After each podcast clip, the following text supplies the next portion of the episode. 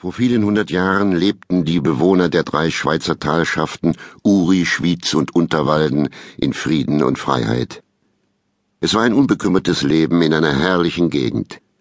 Über dem hohen Felsenufer des Vierwaldstätter Sees breiteten sich grüne, saftige Wiesen aus, und rundherum ragten Bergspitzen auf, teilweise konnte man sogar bis zu den Eisgebirgen sehen. Doch plötzlich wurde dieses freie Leben bedroht. Der österreichische Kaiser wollte sein Reich vergrößern und den benachbarten Schweizern ihr Land und ihre Freiheit rauben. Grausame Abgesandte des Kaisers, sogenannte Landvögte, fielen in die Täler ein und plagten die Bevölkerung aufs Schrecklichste. Eines Tages, als sich dunkle Wolken zu einem Unwetter zusammenballten, stürzte der Unterwaldner Konrad Baumgarten ans Seeufer, fiel vor dem Fischer Ruodi auf die Knie und rief völlig außer Atem, Bindet euren Kahn los, setzt mich über, des Landvogts Reiter sind hinter mir her. Landsmann, was habt ihr? fragte Ruedi erstaunt. Warum verfolgt man euch? Ein Vogt des Kaisers wollte meiner Frau Gewalt antun, keuchte Baumgarten. Sie war in Todesangst, da wusste ich keinen anderen Ausweg, und erschlug den Wüterich. Gott sei euch gnädig, rief der Fischer erschrocken aus. Unterdessen tobte ein starker Wind, und von weitem hörte man Donner krachen. Schafft mich ans andere Ufer, bitte, flehte Baumgarten. Jedes Zögern ist tödlich für mich. Seine Stimme ging im Brausen des nun mit aller Macht wütenden Sturmes fast unter.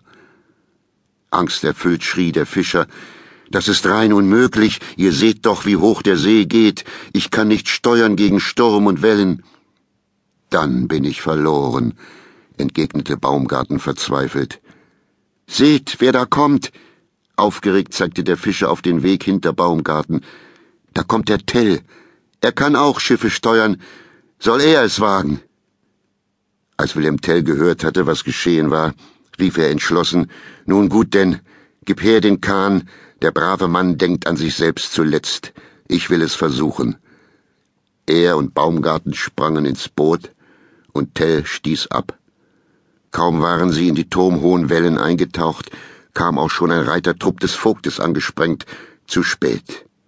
Wütend mussten die Verfolger mit ansehen, wie der kleine Kahn in der tosenden Gischt entschwand.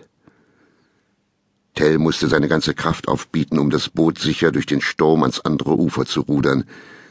Endlich angekommen, machten sich die beiden sofort auf den Weg zu Werner Stauffacher, Tells Freund. Dort sollte sich Baumgarten fürs Erste vor seinen Verfolgern verstecken. Stauffacher, ein weiser und angesehener Bauer, bewohnte in Schwyz ein auffallend stattliches Haus, das nicht wie die meisten anderen aus Holz, sondern aus Stein errichtet war.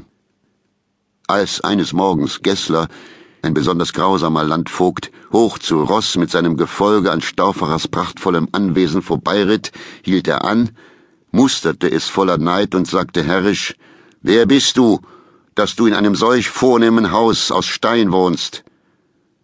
Ich bin der Stauffacher, mein Herr, antwortete dieser ehrerbietig. Für einen Bauern ist dies ein wahres Prachthaus. Ich will nicht, dass die Bauern so schöne Häuser bauen und tun, als ob sie die Herren im Lande wären. Ich werde etwas dagegen unternehmen.